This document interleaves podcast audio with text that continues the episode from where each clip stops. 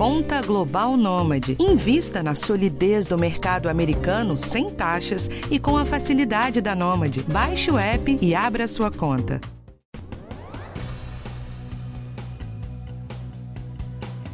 Outubro é tradicionalmente conhecido como o mês da prevenção do câncer de mama, o famoso Outubro Rosa.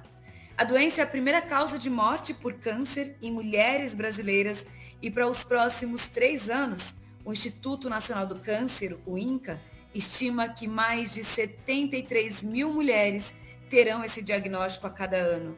Além disso, os casos estão acontecendo em mulheres mais jovens, na faixa de 40 anos. Por que essa mudança está ocorrendo?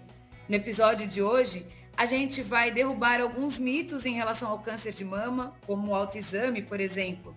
A gente vai também falar sobre os tratamentos que estão disponíveis no SUS tem novidade e é importante que as mulheres conheçam seus direitos. Quem está com a gente é a doutora Laura Testa, chefe do grupo de oncologia mamária do Instituto do Câncer do Estado de São Paulo, o ICESP, e oncologista clínica da Rede DOR. Eu sou Valéria Almeida e esse é o podcast do Bem-Estar. Doutora, bem-vinda. Muito obrigada, Valéria. Muito, muito obrigada pelo convite. Vai ser um prazer conversar com você e com as nossas ouvintes aí sobre informação de câncer de mama, que informação é fundamental para a gente diminuir aí os impactos dessa doença. Doutora, então vamos começar falando do autoexame, porque durante anos ele foi indicado como uma forma importante de diagnóstico. Isso mudou? Essa pergunta é muito, muito importante, porque eu acho que é, as pessoas, talvez, é, da nossa idade, as pessoas que estão aí na idade pensando é, se está ou não na hora de começar a fazer seus exames mamários, elas vão lembrar que na, na infância elas viram muitas e muitas campanhas na televisão alertando sobre o autoexame. De repente, essas campanhas sumiram, né? E, e aí a gente ouve menos falar sobre isso na mídia.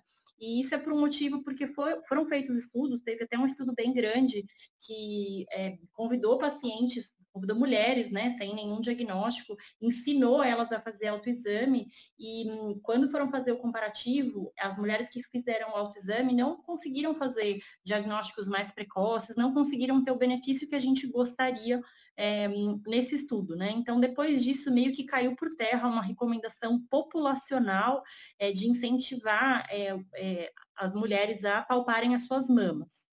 Ainda assim, o que, que a gente percebe? A gente percebe que conhecer o próprio corpo é fundamental para a gente poder notar alterações. Quando a gente incentivava as campanhas de autoexame, muitas mulheres achavam que isso era suficiente e que dessa forma preferiam fazer o autoexame a fazer a mamografia, porque obviamente é menos desconfortável você fazer o seu próprio exame na sua casa, né? E muito mais acessível, obviamente.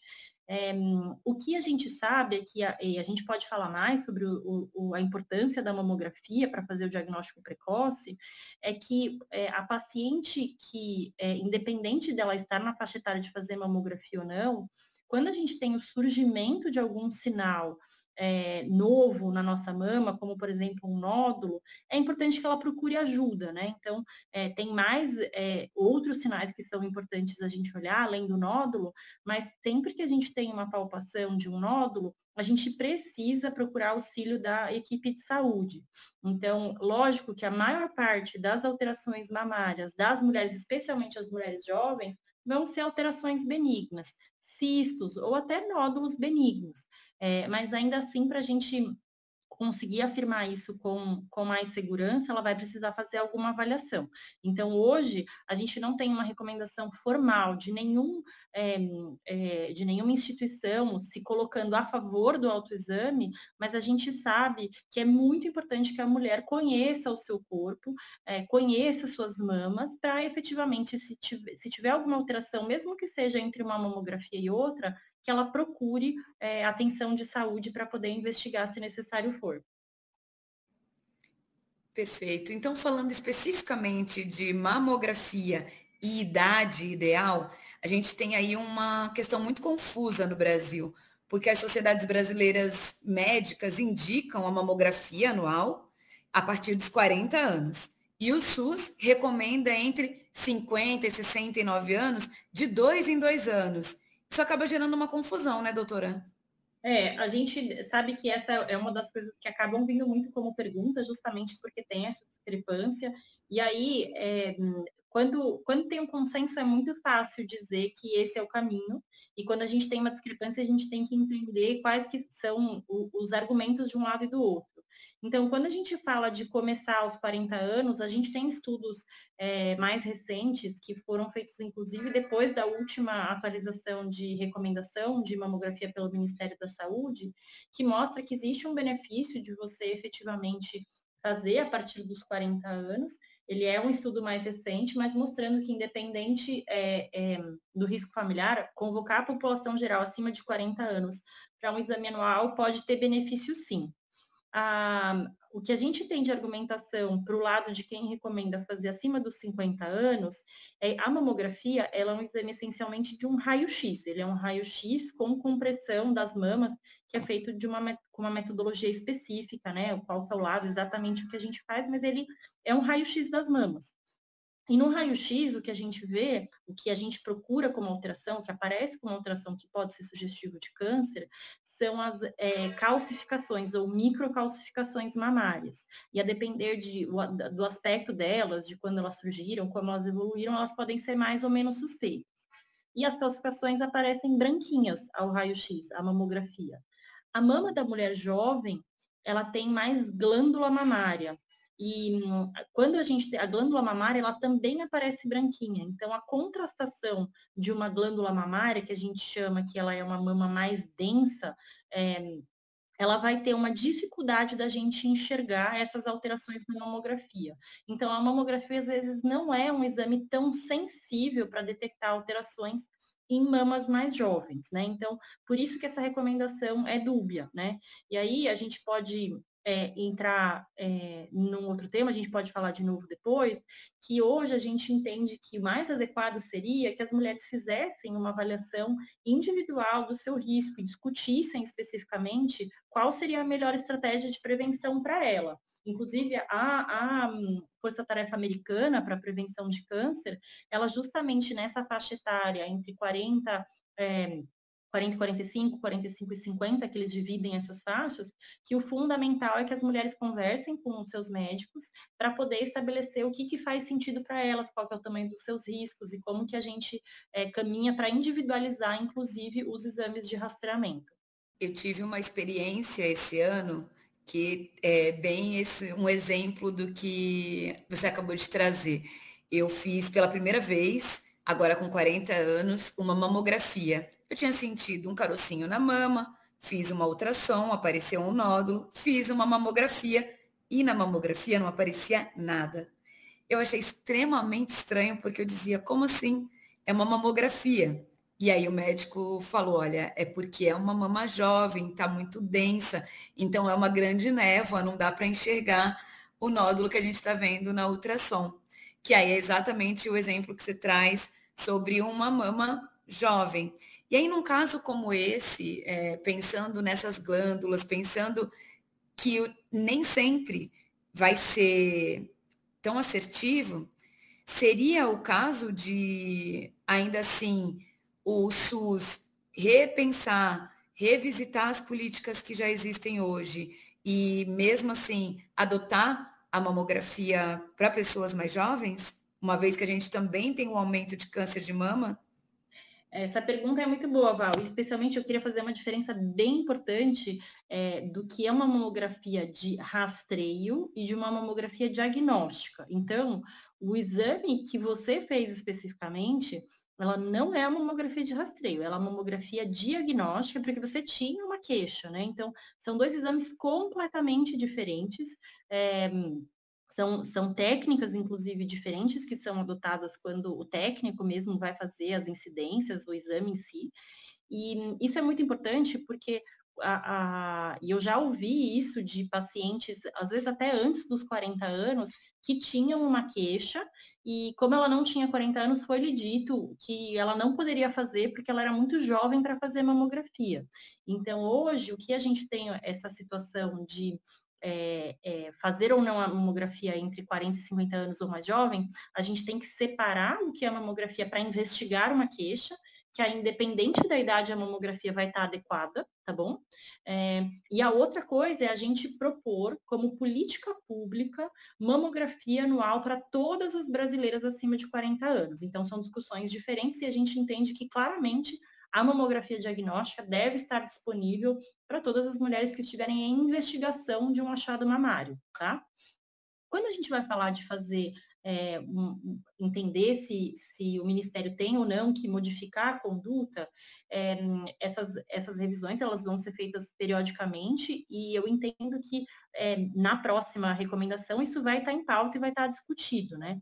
Eu ainda acredito que seria importante que isso fosse possível de ser oferecido para as mulheres, baseado numa discussão individual desses riscos. Então, elas têm que é, é, poder fazer essa decisão junto com quem está cuidando dela e entender, de repente, se ela tem uma glândula mamária mais densa, se a mamografia vai ser suficiente ou se ela precisa fazer um outro exame adicional. Então, entre os 40 e 50 anos, eu acho que a gente ainda tem que caminhar um pouco mais no sentido de discutir isso, é, para quem exatamente a gente vai fazer é, qual estratégia, né? Acho que esse é um caminho da individualização do rastreio. E a gente tem que entender também que a gente vive num país continental, é, que o acesso à mamografia mesmo para aquelas pacientes que estão dentro da normativa é, de 50 a 69 anos, ele não é universal da forma que a gente gostaria que fosse, e que hum, a gente precisa entender como, do ponto de vista estratégico é, de um país, quais que são as, as urgências, onde que é, quais são as frentes que vão ser consideradas prioridades. E aí a gente entra é, no mundo enorme de prioridades que a gente tem em saúde, é, e ainda assim eu entendo que a gente fazer um diagnóstico precoce de um câncer de mama é uma das coisas que a gente consegue trazer um impacto extremamente positivo, obviamente do ponto de vista individual daquela mulher que vai conseguir fazer um diagnóstico precoce, mas também da sociedade, né? Porque especialmente essas mulheres jovens são mulheres superativas, é, que têm, é, que muitas vezes são chefes de família, que são pessoas que trazem é, o sustento da casa, que têm muitas vezes filhos pequenos, e a gente conseguir fazer um impacto positivo na vida dessas mulheres é fundamental para todo mundo. E aí a gente tem o impacto que é muito importante, né, para preservação de, da saúde dessas mulheres, é, a oferta do exame que é necessária e também a adesão, né, doutora? Muitas mulheres ainda têm medo de fazer a mamografia porque acham desconfortável, porque comprime a mama, ficam com medo de sentirem muita dor. O que você diria para essas mulheres? eu diria para elas que eu sinto a sua dor verdadeiramente, porque eu também é, já fiz, já tenho mais de 40 anos, e realmente ele não é um exame necessariamente confortável, mas ele é um exame que tem um benefício importante para a gente. Então, é fundamental que a gente possa fazer e repeti-lo é, na periodicidade adequada para a gente poder efetivamente diminuir nossos, nossas chances de fazer um diagnóstico é, mais tardio, então fazer o diagnóstico o quanto antes. É, o que a gente sempre recomenda é que ela não faça ali no, no período ali perimenstrual, onde muitas mulheres têm dor nas mamas, então depois que a menstruação vai embora, essa mama ela fica menos túrgida, menos dolorosa e o exame é menos desconfortável. Eu não ouso falar mais confortável porque ele não é um exame, é, é, o ultrassom ele é muito mais tranquilo, mesmo que exista uma compressão, a compressão da mamografia pode ser mais desconfortável, mas eu, eu hum, entendo que no Brasil a gente tem é, um, uma humanização bastante importante do cuidado em saúde e quando a gente tem um, uma técnica, um técnico de mamografia, né, que é o profissional que vai posicionar a nossa mama no aparelho, é, ele cuidadoso, por mais que o exame seja desconfortável, passa rápido, eu juro, é, e, e é muito, muito importante que a gente faça assim mesmo. Passa rápido, eu também juro. Passa rápido. Agora, você acabou de falar sobre ultrassom. O ultrassom da mama também é oferecido no SUS e em que casos ele é necessário, doutora? Então, o ultrassom, a ultrassonografia mamária, ela não faz parte da recomendação de rastreamento é, universal para todas as mulheres, mas quando a mulher tem uma mamografia com mamas densas, é, isso, isso vem descrito no laudo, é, existe a sugestão de complementação com o ultrassom, mesmo para rastreamento. A ultrassonografia é o exame de eleição para aquelas mulheres que têm um nódulo palpável, porque o nódulo é, se, é, é muito fácil de você guiar um ultrassom para um nódulo palpável e você consegue fazer uma boa avaliação na grande maior parte dos nódulos. O ultrassom costuma ser até suficiente. Às vezes ele precisa também é, o ultrassom ser complementado com a mamografia, a mamografia com ultrassom. Mas em muitos casos de mulheres jovens com nódulos palpáveis, o primeiro exame é o ultrassom, é, e às vezes o ultrassom é suficiente, a depender do resultado da imagem que está sendo vista ali, é possível tranquilizar aquela mulher e falar para ela, olha, fique tranquila, você não precisa de uma mamografia, esse é um nódulo é, benigno, né? Então a gente fica é, muito é, tranquilo. O ultrassom ele tem um, algumas questões em relação é, não só à mamografia, mas a gente conhece a ultrassonografia é, de qualquer parte do corpo, ela é um exame que a gente chama que ele é operador dependente, né? A mamografia, se você pegar a mamografia que você fez em qualquer lugar, você pega, você leva lá as, as, as chapas, né? E qualquer outra pessoa pode reexaminar aquele, a, a, a, aquela mamografia o ultrassom, ele depende única e exclusivamente daquele momento que a pessoa estava olhando. Então, é, eu preciso ter é, um olhar naquele momento, e se o médico, a médica que está fazendo aquele ultrassom não viu alguma coisa, não fotografou, a gente não tem como voltar atrás, né? Então, é, ele é um exame que é operador dependente, e essa é uma questão, porque é, como qualquer coisa, você pode ter um, um, uma pessoa mais ou menos experiente fazendo esse exame. É, e o ultrassom tem a questão de, como ele é feito por um médico, ele tem uma questão de limitação de, de onde ele está disponível. Então, o mamógrafo, você leva um mamógrafo num caminhão, tem tantas carretas, né? Então você consegue levar o mamógrafo a populações onde ele não está instalado. O ultrassom, você tem que levar o ultrassom, que é até menor que o mamógrafo, mas você tem que levar o médico junto, né? Então tem essa dificuldade, às vezes, das mulheres conseguirem acesso ao, ao ultrassom. Mas ele é um exame fundamental e muitíssimo útil é, na investigação de, de lesões mamárias palpáveis e também na complementação de mamografias para mulheres com mama densa.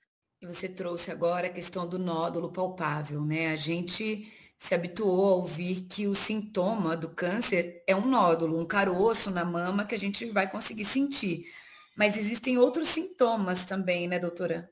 Perfeito, Val. O nódulo é a apresentação mais comum. Quando a gente vai olhar é, os tumores de mama, os cânceres de mama que fizeram diagnóstico por sintomas, diferente das mulheres que fizeram um câncer de mama por um diagnóstico que é um achado da mamografia, né? Aquelas mulheres que fizeram um diagnóstico após um sintoma, o sintoma mais frequente é um nódulo, mas ele não é o único, né? Então a gente tem que entender que a gente pode ter nódulos na mama, sim. É, a gente tem que olhar alterações na pele da mama. Na pele da mama, a gente pode notar vermelhidão, espessamento da pele, podem ser sinais de câncer de mama. Obviamente que um vermelhidão na pele pode ser uma mastite, mas ainda assim ela precisa de um cuidado e de um tratamento. Então, alterações na pele da mama têm que ser avaliadas também prontamente.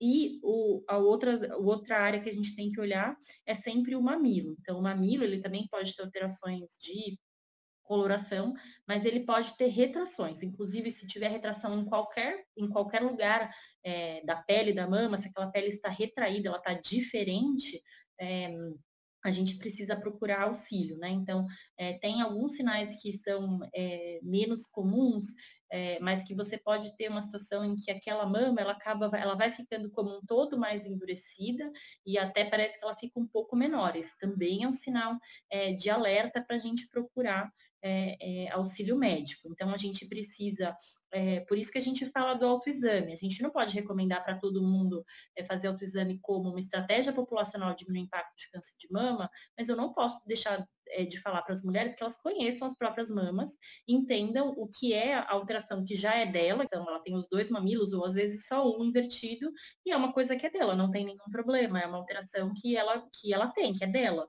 Agora, se uma mulher não tinha um mamilo invertido e passa a ter, isso é um sinal de alerta. Como é que eu vou explicar isso para alguém que não conhece o próprio corpo, a própria mama? Por isso que é muito importante a gente se conhecer, saber é, o que faz parte né, da, das nossas mamas, para a gente poder notar alterações. E aí a gente também sempre fica com muitas dúvidas a respeito do que pode gerar um câncer de mama, né? E aí também, junto com as dúvidas, vem os mitos. E aí a gente tem quatro questões aqui que são dúvidas muito comuns para a senhora dizer se é verdade, se é mito. Um, sutiã apertado pode causar câncer de mama, doutora? De forma alguma. Sutiã apertado pode ser desconfortável, mas ele não vai causar câncer de mama. Então, é importante que a gente tenha uma sustentação que a gente se sinta é, confortável para fazer todas as nossas atividades, mas ele com certeza não vai causar câncer. E o uso prolongado de anticoncepcionais pode aumentar o risco de câncer de mama? Então, Val, essa é uma pergunta muito boa, porque a gente tem efetivamente é, bastante informação agora sobre essa questão. Então, a gente tinha, é, por muito tempo, a gente só tinha os dados daquelas pílulas mais antigas que tinham altas dosagens de hormônio. E aí, essas pílulas foram associadas, sim, a um aumento de risco de câncer de mama, tá?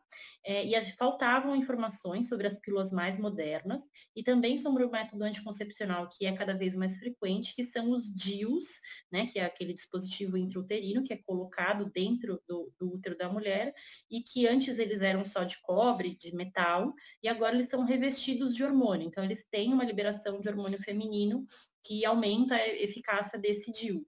Então, nenhum desses métodos é, anticoncepcionais tinham tido uma avaliação é, adequada para a gente entender o tamanho desse risco.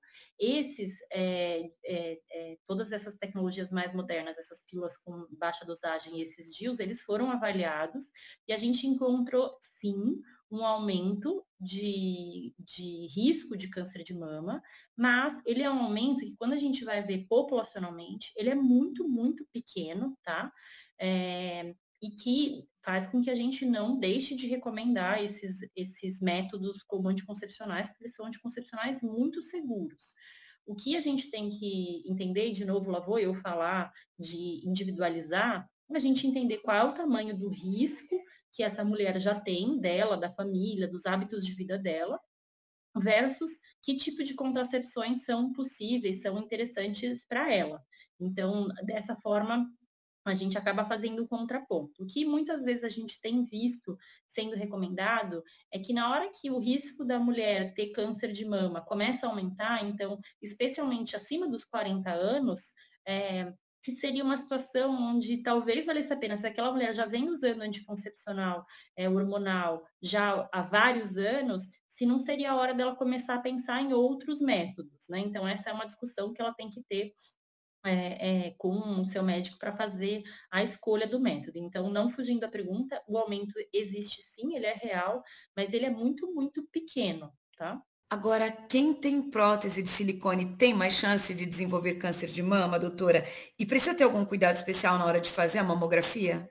Olha, adorei que você me perguntou isso, porque tem gente que acha que porque tem prótese não vai poder fazer mamografia, e é muito importante que as mulheres saibam que não só é possível, mas que é super recomendado, tá? Hoje em dia existem é, é, posicionamentos específicos, então existe uma técnica de colocar a mama que tem silicone é, no mamógrafo, que são específicas, né, para aquela mulher que tem prótese, é, e hoje a gente consegue ver que antigamente era muito difícil você conseguir é, que os locais tivessem é, é, expertise, habilidade de fazer esses, esses exames, e hoje a gente vê que praticamente, como tem muita mulher que tem prótese, os, os todos os locais, assim, é, é, têm bastante experiência em fazer esse exame. É, eu tenho relato de mulheres que têm prótese, que fazem mamografia que sentem um desconforto. Eu não consigo comparar como é que é isso com e sem prótese, mas é, independente, é, dá uma sensação é, diferente, mas que, que tem algum desconforto, mas é possível, né? Então deve ser feita. E aí, sobre se isso aumenta o risco de câncer de mama, se colocar prótese de, de, de silicone aumenta o risco especificamente.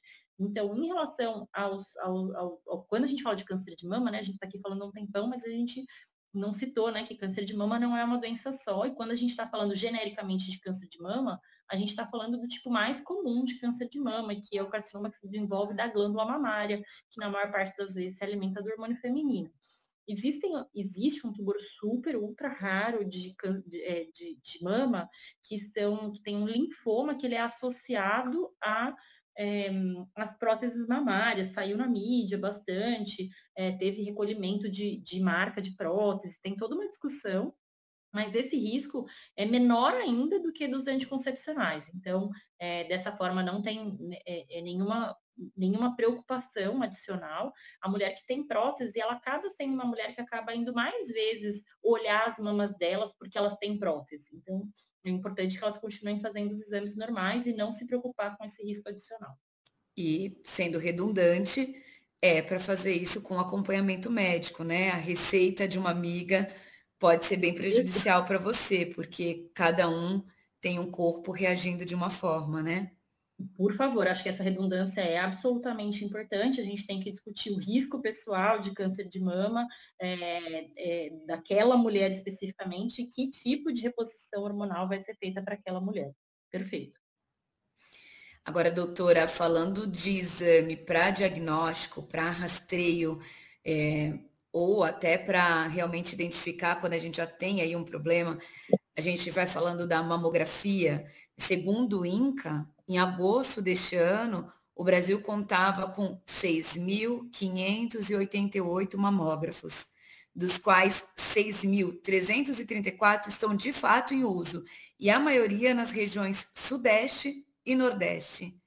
Dá para dizer que a gente tem hoje uma boa estrutura para prevenção do câncer, doutora? Porque a gente tem tantas mulheres assim com uma fila imensa de espera, é, para fazer, para marcar um exame?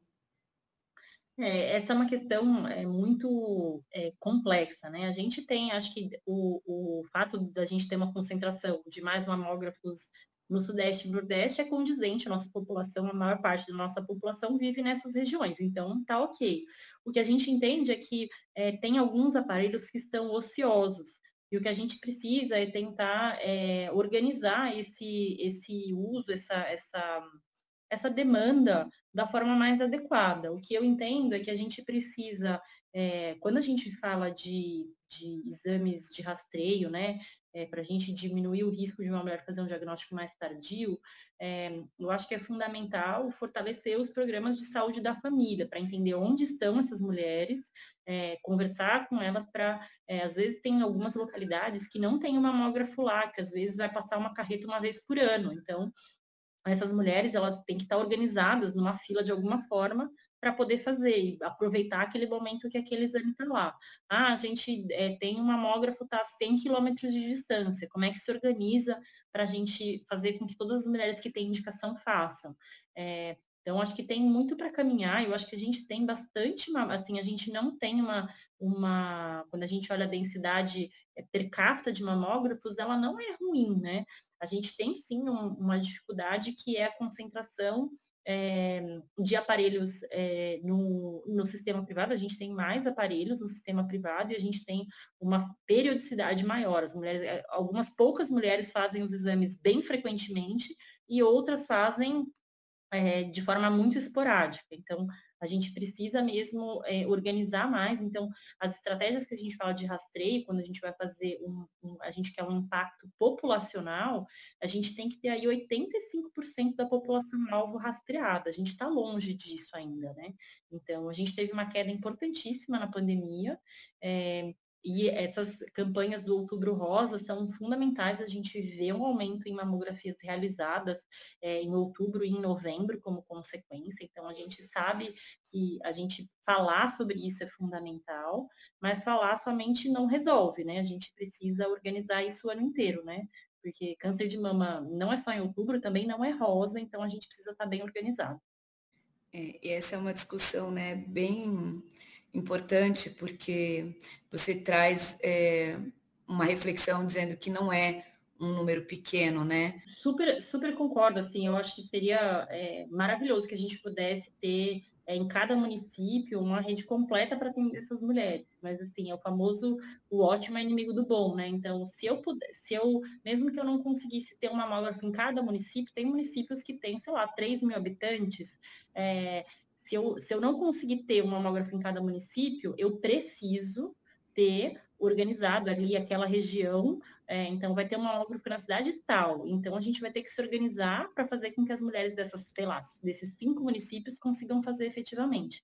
Eu acho que essas são discussões que requerem muita expertise é, da gestão pública, e a gente sabe que não necessariamente isso é uma prioridade para todas as gestões, né? Então, a gente precisa cobrar efetivamente, mesmo que não seja cobrar um mamógrafo, mas cobrar acesso, né? Então, eu, não, eu, eu acho que mamógrafo é um meio, mas o que eu quero é que essas pacientes estejam bem cuidadas. Então, se eu tiver um, um transporte, uma possibilidade de fazer isso de forma adequada no tempo correto, é, às vezes é suficiente para eu poder é, conseguir ter acesso a que todas essas mulheres que precisam terem acesso ao exame, né? Perfeito, doutora. E em relação ao tratamento, o que está disponível hoje na rede pública? Olha, a gente tem, a gente sabe, tem uma coisa que a gente conversa bastante, que é o, o SUS, que tem, é, assim, que é maravilhoso em tantos sentidos, a gente costuma falar que o SUS, é, eu, eu costumo dizer que o SUS é qualquer coisa menos único, né? O Sistema Único de Saúde, que ele tem diferenças entre si, né? Então, a gente tem localidades, a gente tem o um levantamento é, da, da própria Sociedade Brasileira de Oncologia Clínica, em, em, é, em conjunto com pesquisadores, que a gente percebe que em tratamentos oncológicos que existem diferenças importantes entre, entre é, é, hospitais do SUS. Né? É, obviamente que é, a oncologia é um mundo, né? Então é, tem diversos tratamentos em oncologia é, em avaliação, mas em câncer de mama especificamente, a gente tem algumas situações muito positivas, então é, a gente falou que câncer de mama não é uma doença só, e para algumas doenças, algumas situações, eu posso dizer com tranquilidade para aquela mulher que o tratamento que ela está recebendo no SUS, em qualquer lugar do SUS, é o mesmo tratamento que ela receberia em qualquer lugar do mundo. Né? Então, é o, é o, tratamento mais avançado que a gente tem em qualquer lugar do mundo, é, seria o mesmo tratamento. Isso me dá muito orgulho. É, as pacientes com doença HER2 positiva é, metastática vão receber o tratamento de assim, o, o que tem o melhor resultado, é, isso é uma incorporação recente, né? Então a gente tem isso desde é, do meio de 2020, no meio da pandemia veio aí uma notícia boa, e essas pacientes estão tendo acesso efetivo, é, é um acesso que a gente tem é, via Ministério da Saúde, então é uma compra central e a gente eles conseguem distribuir para o Brasil todo, né? Então acho que é algo muito, muito, muito importante que a gente tenha acesso. É, porém, ainda assim existem outros tratamentos que não estão é, acessíveis a todas as mulheres. Tem um tratamento especificamente que a gente tem, é, que são os inibidores de CDK, os inibidores de quinase dependente de ciclina, que são medicamentos, quando utilizados junto com o bloqueio hormonal, né? Eles é, são têm uma eficácia de controle de doença muito importante para as mulheres que têm o câncer de mama receptor hormonal positivo, né? No cenário metastático, a Conitec, que é o órgão que avalia as incorporações de novas tecnologias no SUS, é, já deu parecer favorável para a incorporação é, desses medicamentos mas infelizmente isso não tem acesso efetivo, a gente ainda não consegue fornecer isso para as nossas pacientes. Estava é, previsto, está atrasado, eu, eu que sou uma pessoa otimista, não só que eu sou uma pessoa otimista, mas a gente tem visto, é, esse, esse ano a gente tem uma coordenação de oncologia dentro do Ministério, que é uma coisa é, muito, muito positiva. A gente percebe claramente um esforço de encontrar soluções, porque esses remédios são é, eles não só são caros, mas eles são indicados para um número enorme de mulheres. Então, o impacto em orçamento é grande. Não havia orçamento previsto para esse ano para esse tipo de, de, de, é, de, incorporação. Então, a gente percebe que eles estão trabalhando, mas infelizmente a gente ainda não tem acesso. Então, acho que parte desse outubro está voltado é, para a gente entender o quanto que a gente consegue caminhar nessa pauta e trazer o acesso efetivo desses medicamentos é, para todas as mulheres que tenham indicação.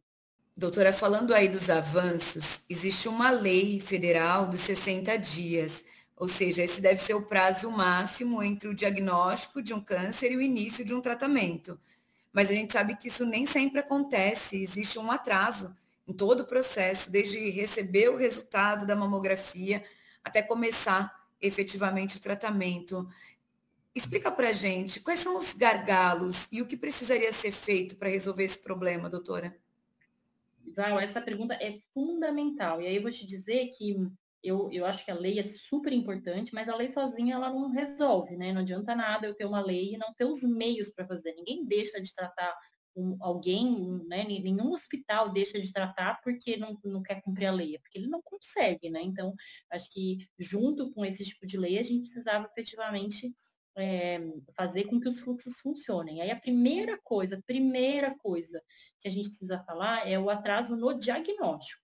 Então, uma mulher, do momento que ela é, tem um nódulo palpável, até ela conseguir fazer o seu exame, no momento que esse exame é suspeito, o tempo para ela fazer uma biópsia, ela agendar o procedimento de biópsia mamária, e o tempo para você ter o resultado dessa biópsia já é muito longo, né? Então a gente tem prazos, lógico que são muito díspares, é, centros diferentes têm, têm tempos diferentes, mas assim, são tempos muito longos para o primeiro diagnóstico. E depois desse primeiro diagnóstico, em câncer de mama, por exemplo, eu não faço nada sem saber qual que é o tipo do tumor. E para isso eu preciso de um exame que é imunistoquímica, que é um exame de patologia.